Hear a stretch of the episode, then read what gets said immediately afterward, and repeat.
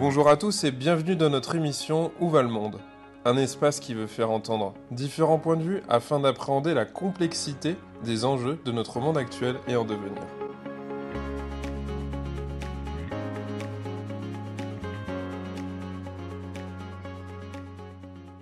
Brigitte Klinkert, bonjour. Bonjour. Pour Où va le monde aujourd'hui, vous nous accueillez à l'Assemblée nationale. On va parler euh, surtout des relations entre la France et l'Allemagne, euh, un sujet qui revient régulièrement sur le devant de la scène et on va pouvoir approfondir euh, quelques éléments. Vous allez nous donner votre point de vue. Mais pour commencer, je vais vous laisser vous présenter, nous parler de votre parcours personnel et professionnel, votre engagement politique, et puis vous nous parlerez peut-être de votre fonction de présidente de l'Assemblée parlementaire franco-allemande. Eh bien, je suis très heureuse de participer à votre émission. Je me suis engagée très jeune en politique. J'avais un grand-père qui était maire de la ville de Colmar tout de suite après la guerre, en 1947, et qui est resté maire jusqu'en 1977. Il était aussi, parce que je le dis parce qu'il m'a beaucoup inspiré, sans trop le savoir d'ailleurs, mais il était aussi euh, résistant pendant, pendant la Deuxième Guerre mondiale, a été très vite fait prisonnier par les nazis, a été condamné à mort, s'en est sorti, et très vite après la guerre a été euh, l'un des premiers qui en Alsace a tendu la main à, ses voisins, à ses voisins allemands, puisqu'il disait toujours tous les Allemands n'étaient loin de là pas des, nazis. Il m'a sans, sans, aucun doute inspiré. J'avais un père qui était journaliste aussi, et dans un premier temps, euh, j'avais très envie de faire journaliste. Mais à cette époque, il y avait très très peu de femmes euh, journalistes. Et mon père me disait que c'est un métier très difficile. Et, voilà. et du coup, j'ai fait de la politique. Euh, j'ai fait de la politique pourquoi? Parce que pour aider les autres. Ça peut sembler naïf, mais pour moi, la politique, c'est servir les autres, c'est être euh, au service du bien commun, au service de l'intérêt général. Et c'est ce qui m'a motivé d'ailleurs professionnellement aussi à faire des, des études de droit et, des concours administratifs parce que j'estimais que dans la fonction publique, eh bien, on pouvait être au service et on est au service de ses concitoyens. Donc voilà, c'est vraiment ce qui m'a guidée. J'étais aussi très jeune membre d'associations diverses et je me suis rendu compte que quand on est membre d'une association, à un moment donné, on n'arrive pas à, faire un certain nombre de projets, à, aller jusqu'au bout des choses parce que la décision très souvent est politique. Et c'est aussi peut-être ce qui m'a donné envie de, m'engager en politique. En, l'occurrence, je suis une, une élue centriste. Euh, à l'époque, j'étais membre du Centre des démocrates sociaux et j'ai créé à Colmar et en Alsace une section de jeunes démocrates sociaux qui, très rapidement aussi, s'est étendu euh, euh, par-delà du Rhin, puisque très vite euh, j'ai organisé des rencontres, des échanges avec les jeunes Allemands, avec les, jeunes Suisses. Et je voyais combien pour eux aussi ces relations étaient importantes, parce que, et eh bien, surtout pour les Allemands, parce qu'ils étaient, même s'ils n'avaient pas connu la guerre et que ma génération n'a pas connu la guerre, ils étaient quand même très marqué par la guerre et avait un grand besoin de, relations avec, avec nous, avec les Français. Je saute quelques, quelques étapes. Je suis entrée au conseil municipal de Colmar, euh, où j'ai occupé euh, des fonctions d'adjointe au maire à la culture. Voilà, je ne peux pas vivre sans culture. Euh, pendant la pandémie, j'étais très triste de ne pas pouvoir assister à du spectacle vivant, à, des concerts. Et voilà, là, je ne peux pas vivre sans culture et je ne peux pas vivre sans musique. J'ai été élue la première femme euh, euh, conseillère générale du Haut-Rhin en 1994. Et à ce moment-là, je me suis dit, bon, ça y est, la porte est ouverte. Maintenant, d'autres femmes vont, vont, vont, arriver également au sein de l'Assemblée. Eh bien, figurez-vous qu'il a fallu attendre la loi sur la parité pour que d'autres femmes viennent me rejoindre. Alors j'ai jamais été, je n'étais pas, mais je suis devenue féministe parce que je me rends compte ben, que si on ne se bat pas, s'il n'y avait pas eu cette loi sur la parité, eh bien je serais peut-être toujours encore aujourd'hui la seule femme conseillère générale du Rhin. Euh, grâce à la parité aussi, je le dis clairement, et grâce à la loi sur le non-cumul des mandats, je le dis clairement aussi, mhm. il y a eu une opportunité à un moment donné pour moi d'être élue présidente du conseil départemental du Rhin. Et j'ai fait cette mission durant trois ans. C'était passionnant, une très très belle mission au service des Orinoises et des Orinois qui, euh, m'a permis aussi de vivre un moment euh, terrible qui était la première crise de la Covid, euh, puisque en France, pour la France, tout est parti de Mulhouse et donc de, mon département, puisque des évangélistes, enfin tout est parti d'un rassemblement, peu importe. C'est vrai. Des souvenirs me reviennent, c'est vrai. Et c'était terrible. Je, me permets d'en parler un tout petit peu parce que euh, très vite, euh, je voyais que mon agenda, qui était plein, euh, se vidait peu à peu, que mes voisins, par exemple du, du Barin, donc voilà, à quelques kilomètres de chez moi, annulaient tous les rendez-vous parce qu'on ne voulait pas que, je vienne, hein, que, je me déplace, voilà, que j'amène le virus. C'était voilà, c'était le début de la pandémie qui a fait euh, de nombreux morts euh, dans, mon département. Euh, et à un moment donné, c'était le 20 mars après-midi, j'entendais les hélicoptères qui partaient avec des malades, j'entendais des avions sanitaires qui partaient avec des, patients en réanimation. Et je me suis dit, c'est pas possible. On emmène ces malades qui sont en réanimation à l'autre bout de la France pour les soigner. On a des hôpitaux juste à côté de chez nous, à Freiburg en Allemagne, à 40 km de Colmar, à Bâle en Suisse, à même pas 40 km de Mulhouse. Pourquoi est-ce qu'on ne frappe pas à la porte de nos voisins et qu'on leur demande de l'aide Et puis sans rien demander à personne, euh, j'ai adressé un mail au ministre-président du Bade-Württemberg, aux trois présidents des cantons suisses voisins, et je les ai appelés à l'aide. Vous avez osé voilà, j'ai rien demandé à personne, j'ai osé. Je me suis dit, ils vont sûrement dire non. Les frontières étaient fermées, rappelez-vous, et ils ont dit oui. Mmh. Et là, ça a été euh, extraordinaire parce que euh, les transferts de patients, après se sont étendus à d'autres pays aussi, eh bien, ont sauvé des vies. Ce qui me fait dire que la coopération transfrontalière a, a sauvé des vies. Et puis, j'aurais tout de suite terminé avec ma présentation qui est peut-être un peu longue, mais voilà, j'ai quelques années d'expérience d'élu. En début juillet 2020, euh, Jean Castex m'a sollicité pour entrer au gouvernement. Alors, jamais de ma vie je ne pensais un jour entrer au gouvernement.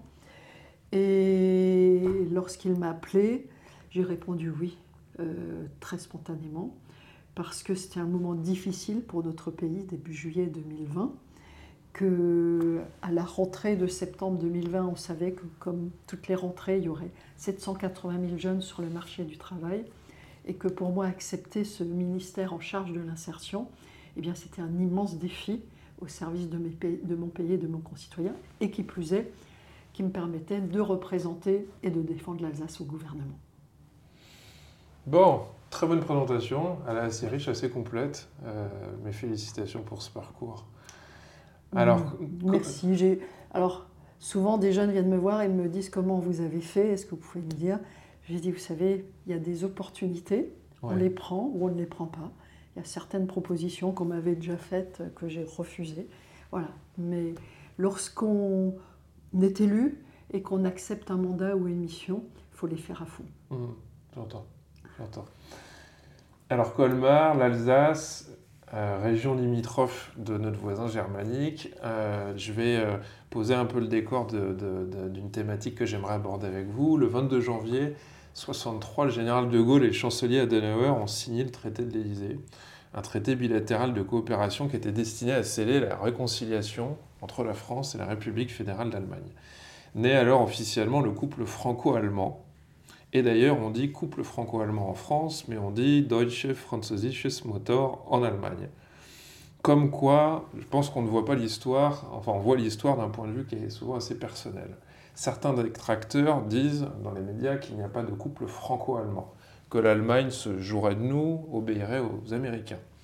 Les arguments qui sont avancés sont notamment un sabotage du projet de l'Union pour la Méditerranée, une pression trop importante sur l'économie des Grecs, le renoncement du nucléaire en 2011 qui impacterait notre politique publique nationale énergétique, il y a aussi l'accueil des migrants, euh, avec pour ces deux derniers sujets des décisions qui ont été prises sans concertation.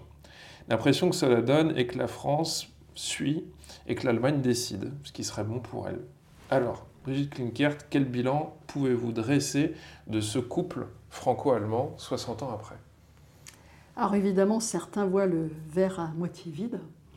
Moi, je vois toujours le verre à moitié plein et je suis une, grande optimiste, une éternelle optimiste. Si, on, si je reprends l'histoire de, mon grand-père, qui a connu, ben, comme tous les Alsaciens de son âge, euh, différentes guerres, lui euh, avait 18 ans en 1917 et a donc euh, combattu sous uniforme allemand euh, à la fin de la Première Guerre mondiale. Son père est, mort comme soldat allemand, donc mon arrière-grand-père, comme soldat allemand. Et en 1940, il est résistant. Et il se bat contre les nazis. Et aujourd'hui, depuis 1945, nous vivons en paix entre la France et l'Allemagne ça n'est pas le fruit du hasard, c'est le fruit de, cette amitié franco-allemande qui a été voulue, qui a été portée, euh, notamment par euh, Charles de Gaulle et Konrad Adenauer, et par ceux qui leur ont succédé. Et puis au niveau régional, ben, par de nombreux élus. Euh, voilà, je pense à des Pierre Flemelin, à des Marcel Rudloff, ancien maire de Strasbourg, et à Joseph Ray, mon grand-père, ancien maire de Colmar. Si je dis cela, c'est parce que aujourd'hui, lorsque je vais, par exemple, comme ça a été le cas il y a deux mois dans les Balkans, avec Laurence Boone, la secrétaire d'État aux Affaires européennes, et que euh, lors d'une rencontre avec la société civile, comme on dit, euh, à Sarajevo, je dis, bah, voilà, je me présente, je suis la coprésidente du bureau de l'Assemblée parlementaire franco-allemande et que je leur dis, eh ben, ouais, la France et l'Allemagne sont, ont été, ont été des ennemis héréditaires. Et aujourd'hui, nous avons une assemblée parlementaire franco-allemande avec 50 députés français, 50 députés du Bundestag qui travaillent ensemble et qui essayent de faire adopter des textes communs dans chacune de leurs deux assemblées. Eh bien, les yeux de mes interlocuteurs brillent parce que nous sommes avec l'Assemblée parlementaire franco-allemande, la seule assemblée binationale au monde. C'est unique, un modèle en quelque sorte. Et voilà, s'il n'y avait qu'un bilan à faire euh, de toutes ces années de coopération franco-allemande, eh bien, il y a bien sûr cette assemblée parlementaire, mais c'est la paix dont nous jouissons depuis 1945. Et voilà, une fois qu'on est en paix, et nos générations qui n'ont pas connu la guerre se disent euh, bah, ça va de soi, ça va de soi. Eh bien non, ça va pas de soi. Moi, je peux vous assurer que lorsque les frontières se sont fermées entre la France et l'Allemagne au printemps 2020, j'ai pleuré. J'ai pleuré parce que je me suis dit tout ça pour ça, tous ces efforts, euh, euh, nos parents, nos grands-parents qui se sont battus pour que les frontières s'ouvrent, et maintenant les frontières sont de nouveau fermées. Après, dans la coopération franco-allemande, euh, quand on regarde l'histoire, on s'est rendu compte qu'à toutes les époques, il y a eu, je ne veux pas dire des hauts et des bas, mais c'est comme dans un couple. Eh bien, voilà, tout se passe bien, on s'entend bien, on vit ensemble, mais on n'est pas toujours d'accord. Et on peut même quelquefois se fâcher mais ça fait partie de la vie. Et moi, ce que je retiens, c'est c'est le positif, c'est, ce sont les outils puissants que sont le traité de l'Élysée et qu'est le, traité d'Aix-la-Chapelle, qui en fait nous permet de pleinement être confiants pour euh, le développement de l'amitié franco-allemande dans, dans le futur et pour les générations futures. Alors le 23 janvier 2023, au lendemain de la célébration des 60 ans du traité de l'Élysée, le bureau de l'Assemblée parlementaire franco-allemande s'est réuni à l'Assemblée nationale pour parler des projets futurs de cette coopération. Quels sont donc les prochains axes de développement? Comment voyez-vous la place de la France et de l'Allemagne dans l'Europe dans les 10-15 ans à venir? Est-ce qu'il n'y aurait pas un risque de chute de ce duo? Alors de risque de chute de ce duo, je n'y crois pas parce que la volonté est là, vraiment, de part et d'autre, de, de travailler ensemble, euh, de, nouer des relations étroites. Vous savez, j'ai l'habitude de dire que la coopération franco-allemande, et comme toute coopération internationale, repose sur deux piliers. Le premier, c'est la volonté politique. Elle est là de part et d'autre. Et puis, deuxièmement, les relations personnelles. C'est important d'avoir une relation euh, d'amitié lorsqu'on travaille avec, moi en l'occurrence avec Neil Schmitt, qui est mon homologue allemand, coprésident du bureau de l'Assemblée parlementaire franco-allemande. Et on peut ne pas être toujours d'accord, mais on essaye d'avancer ensemble et, on arrive à, travailler ensemble. Alors quels sont nos axes de, travail euh, aujourd'hui? Euh, Nous avons des groupes de travail, par exemple, que nous avons mis en place là début d'année, justement le 23 janvier euh, dernier, l'un sur l'avenir de l'Europe, dans la suite des travaux de la conférence sur l'avenir de l'Europe. Quelle est notre vision commune à nous Français, députés français et députés allemands aujourd'hui? Quelle est notre vision commune de l'Europe de demain? Deuxième axe de travail, euh, et, le rendu de ces travaux, c'est pour début de l'année prochaine, c'est la souveraineté énergétique. Voilà, euh, je ne vous explique pas les, raisons du, choix de, mhm. de, ce, de ce dossier. Un troisième axe de travail qui devrait démarrer tout prochainement, c'est l'harmonisation des directives européennes entre la France et l'Allemagne. Voilà, pour, euh, j'ai envie de dire, tout simplement améliorer le quotidien de nos concitoyens, notamment dans les régions transfrontalières, mais, pas seulement. Et puis, euh, nous avons après-demain une réunion de bureau de l'Assemblée parlementaire franco-allemande qui sera suivie le 22 mai d'une séance plénière qui se tiendra à Strasbourg, dans les mmh. locaux du Parlement européen. Et là, nous allons mettre, euh, si tout se passe bien, hein, si l'Assemblée l'approuve, nous allons mettre en place un groupe de travail sur la défense et sur la sécurité. Vous voyez, des sujets quand même qui sont très, j'allais dire, chauds, qui sont sensibles entre la France et l'Allemagne, la sécurité, la défense, l'énergie. D'autres sujets que, sur lesquels nous avançons euh, en dehors de groupe de travail, la question de l'apprentissage de la langue du partenaire. Vous savez peut-être que les deux ministres de l'éducation français et allemand ont signé une stratégie commune le 22 janvier dernier, stratégie commune d'apprentissage de la langue du, voisin. Et puis un autre axe de travail qui est, d'actualité et à laquelle nous allons nous intéresser, c'est la situation des Balkans et comment nous, Français et Allemands, ensemble, et je dis bien ensemble, eh bien, nous pouvons euh, avancer sur, euh, voilà, sur la situation dans, les Balkans.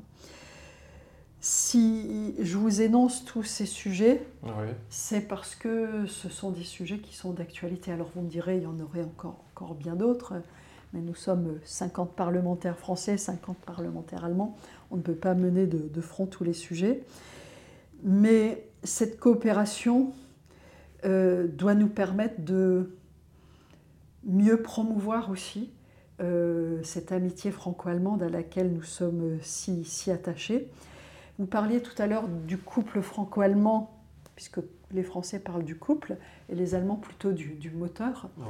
En fait, euh, peut-être que les Français mettent plus d'affectif, plus d'affect dans, dans, la relation, c'est aussi notre nature, hein, euh, on, le sait bien.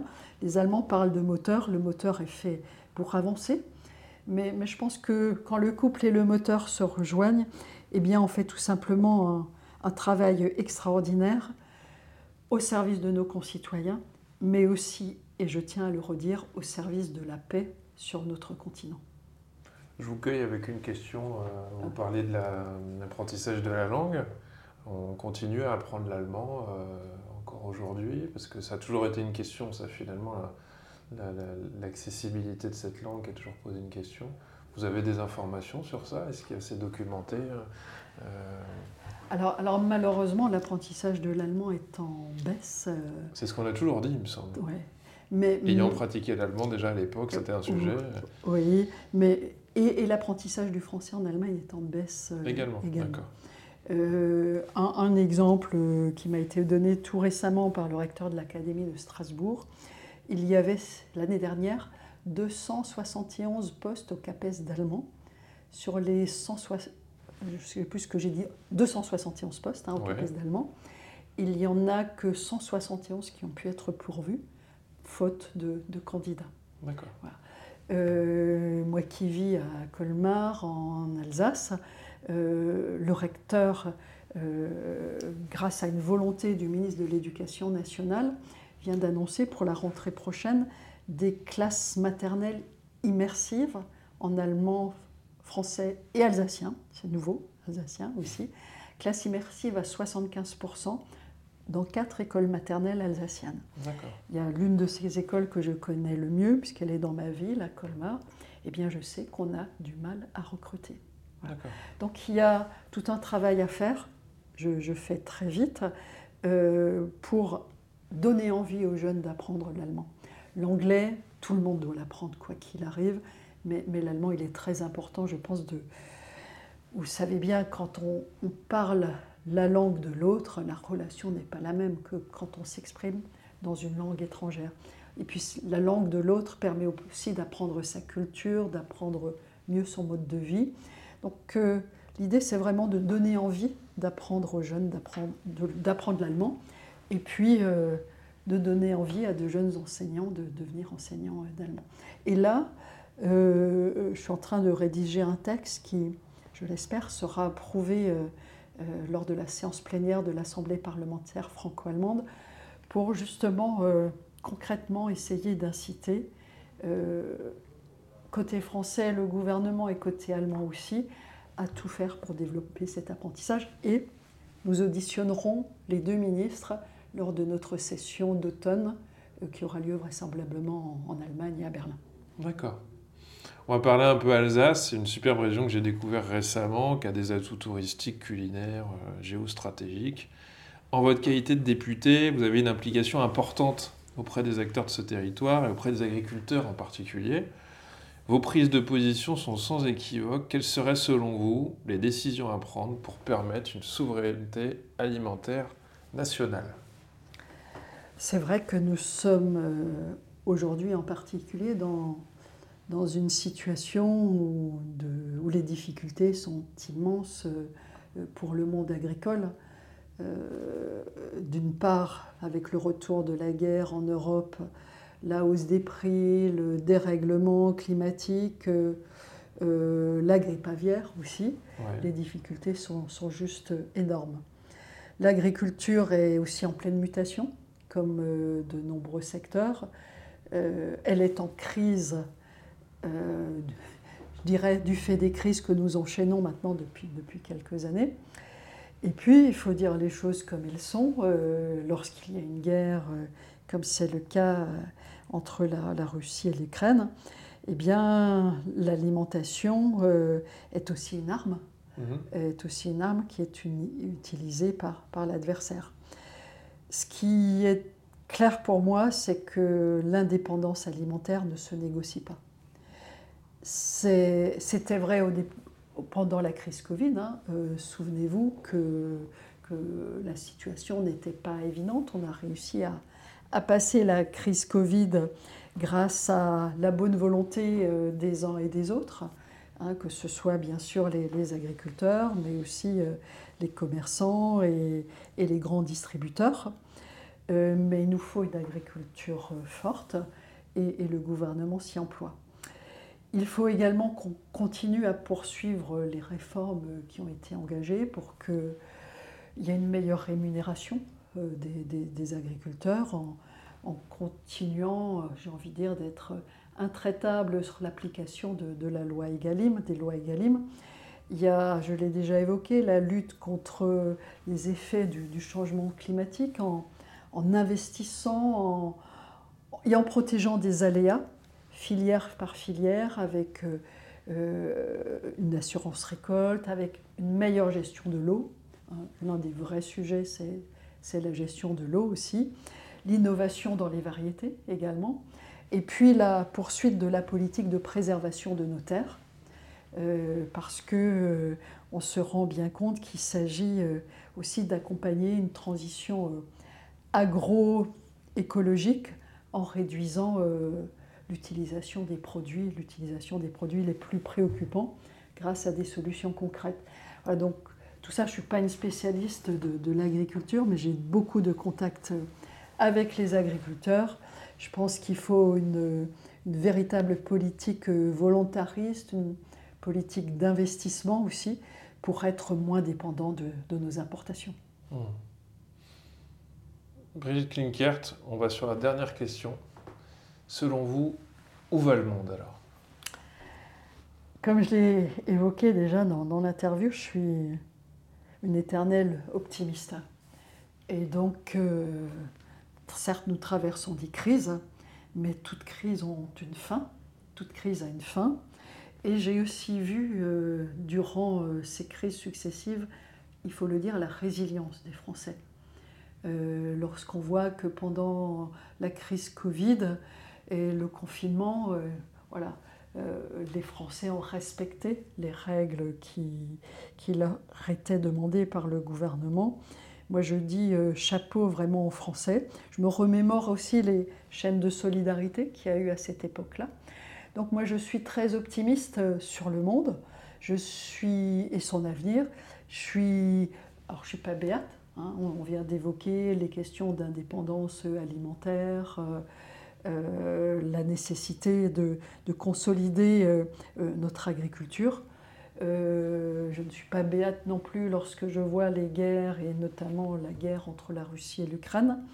Mais je pense vraiment que notre société qui, aujourd'hui est très individualiste euh, en France a beaucoup d'atouts.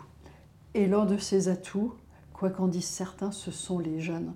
Vous savez, il y a encore la semaine dernière, j'ai rencontré dans ma circonscription 12 euh, jeunes qui euh, suivent euh, un accompagnement de la mission locale de Colmar dans le cadre du contrat d'engagement jeune. Eh bien, ces jeunes sont motivés, ou en tout cas, on est en train de les remotiver. Ils avaient tous un projet qui leur tenait à cœur et qui voulaient à tout prix arriver à réaliser, pas moins que ce matin.